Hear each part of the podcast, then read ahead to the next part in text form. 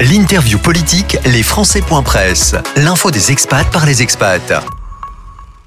Mon invité pour les Presse, Déborah Abisraor de Liem. Bonjour. Bonjour.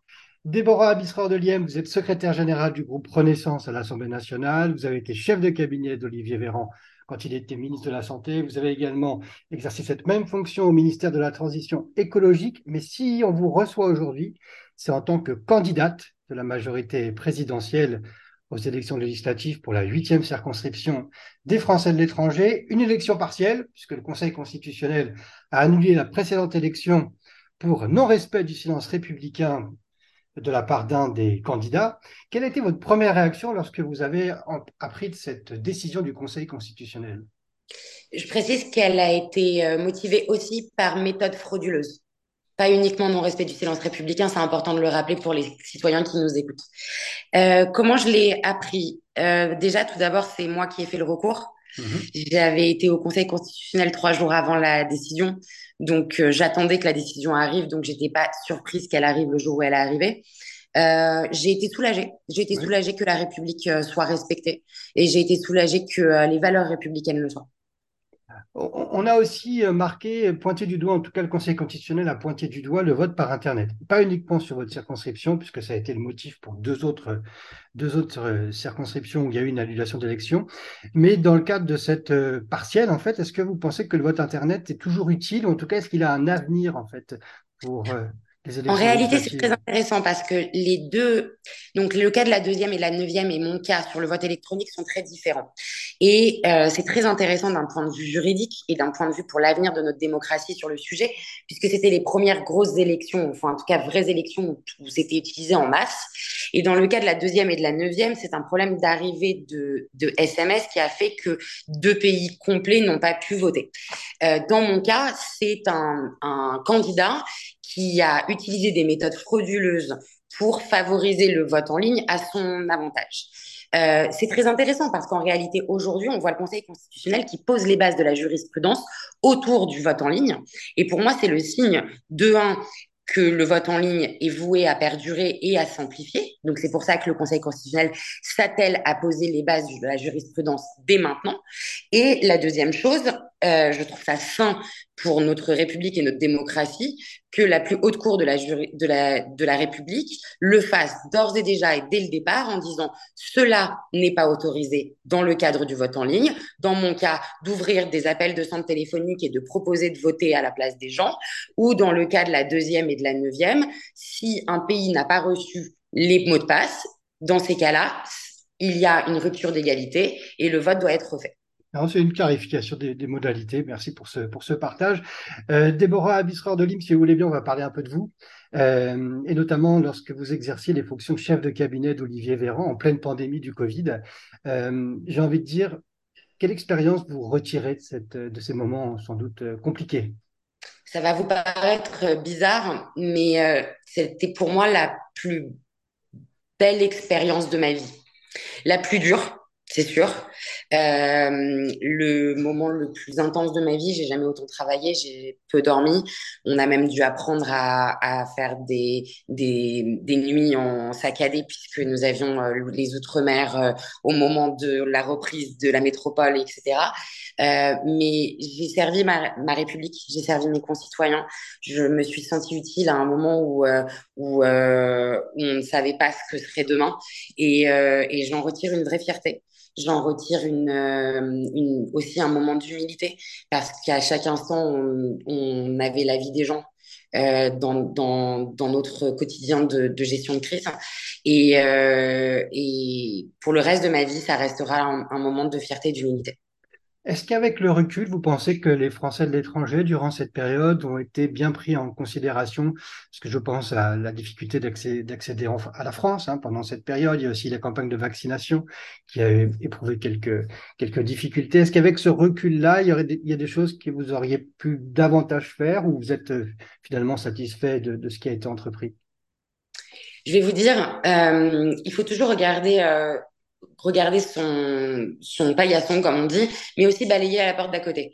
Euh, moi, je sais que les Français de l'étranger que j'ai eu au téléphone qui, ont rapatrié, nous disaient à quel point ils étaient fiers d'être français lorsqu'ils étaient à l'aéroport et qu'ils regardaient leurs leurs homologues, leurs voisins dans le dans la salle d'attente italien ou autrichien qui étaient livrés à eux-mêmes. On a été l'un des seuls pays au monde, voire je crois le seul pays européen à prendre en charge absolument tous nos concitoyens qui étaient n'importe où dans le monde.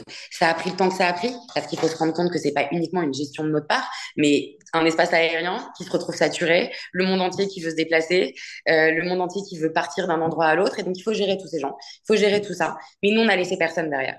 On a été l'un des seuls pays au monde à envoyer des vaccins dans les pays, dans les ambassades, pour que nos concitoyens reçoivent un vaccin gratuit lorsque le vaccin qui était donné dans le pays n'était pas un vaccin qui était reconnu par la France.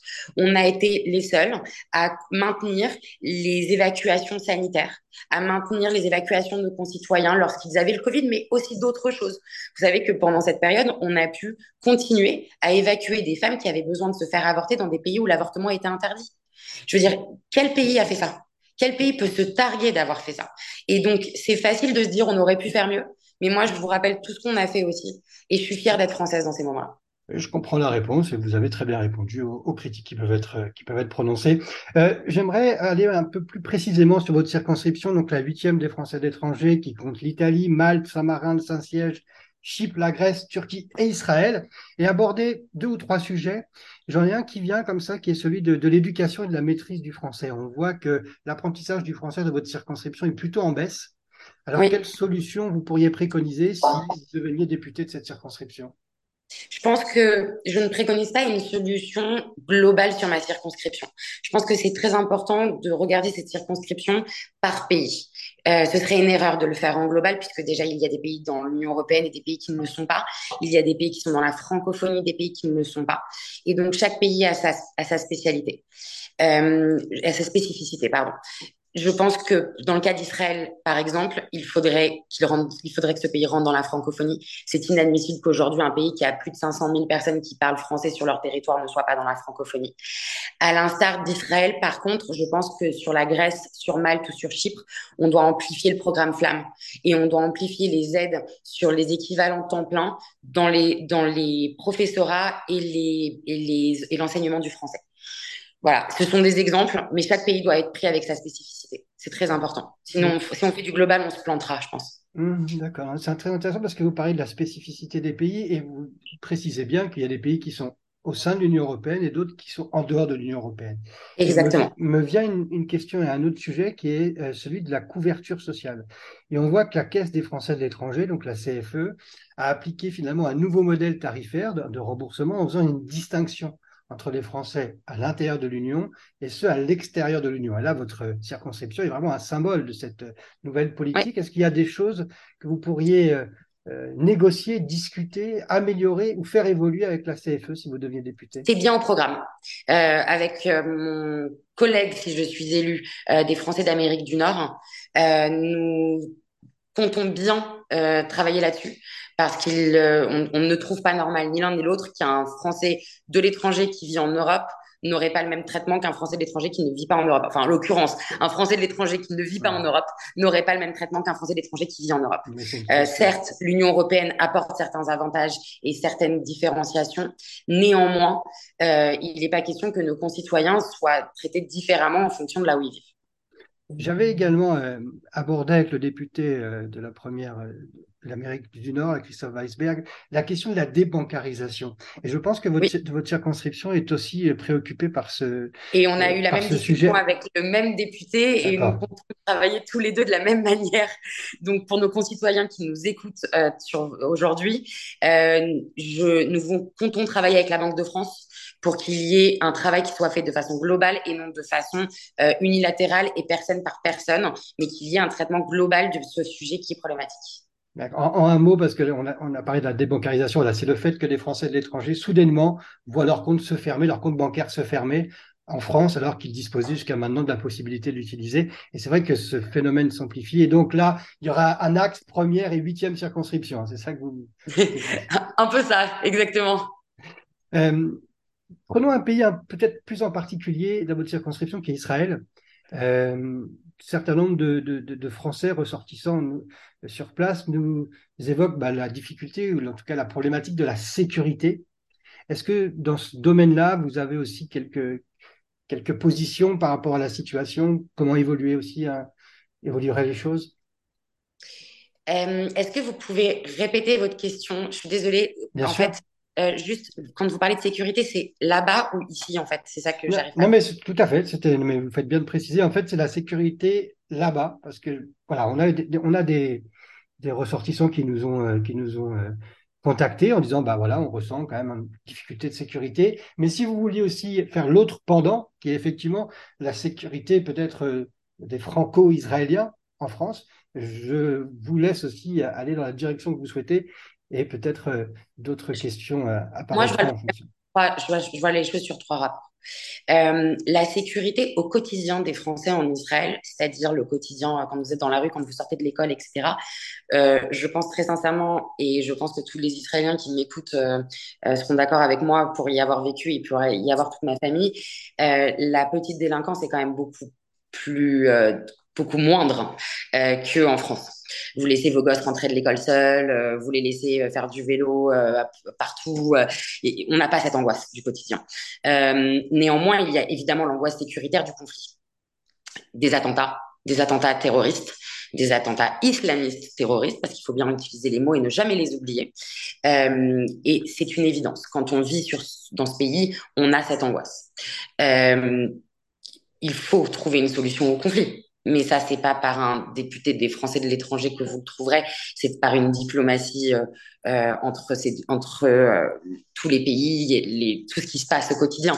Euh, et donc, évidemment que c'est un souci euh, permanent et que c'est un souci parce que c'est aussi euh, ma sœur, c'est aussi mes nièces à l'armée, c'est aussi tout ça.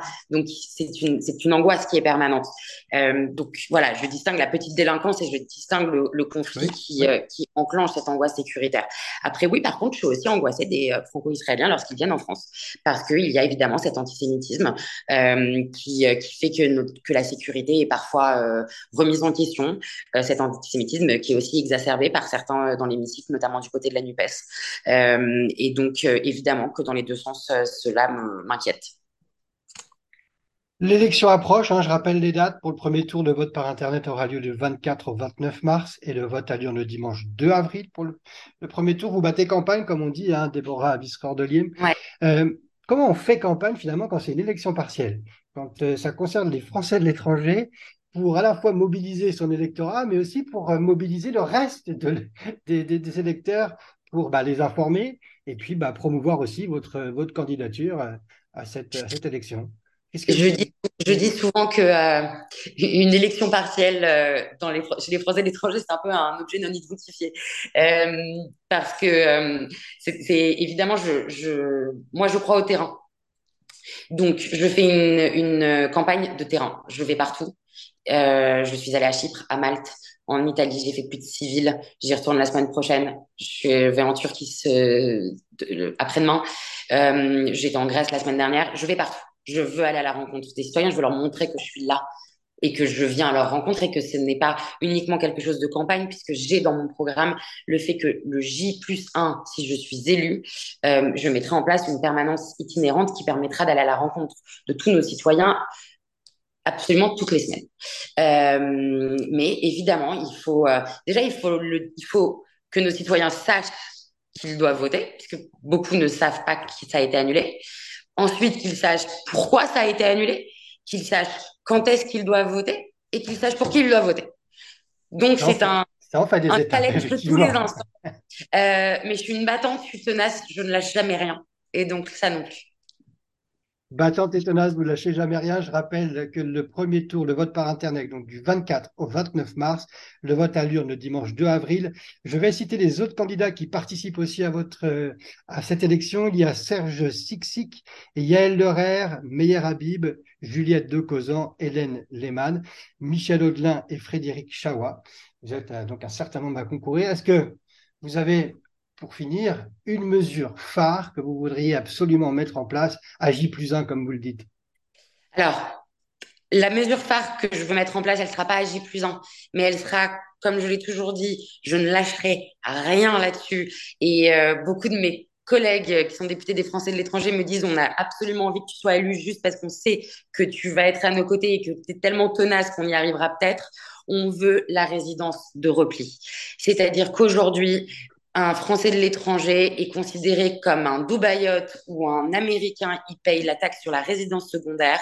Un Français de l'étranger n'est pas comme dans le mythe de Jean-Luc Mélenchon, un riche qui vit à Monaco sur un yacht. Un Français de l'étranger, c'est quelqu'un comme vous et moi, c'est les personnes lambda, c'est un Français comme tous les citoyens et parfois il a une petite maison à côté de Rennes, à côté de Nantes, qui n'a pas une valeur euh, grandissante, mais par contre il paye une résidence secondaire. Et je pense que s'il y a une chose que nous a montré le Covid, c'est que lorsqu'il y a une crise, on se replie chez soi et que la France est son repli. Et donc, cette résidence doit être considérée comme une résidence de repli. Et je me battrai pour ça et pour tous nos concitoyens qui nous écoutent et même ceux qui ne nous écoutent pas. Merci beaucoup, Déborah Biscor de Liem, et puis bah, bonne campagne. Merci à vous. Bonne journée.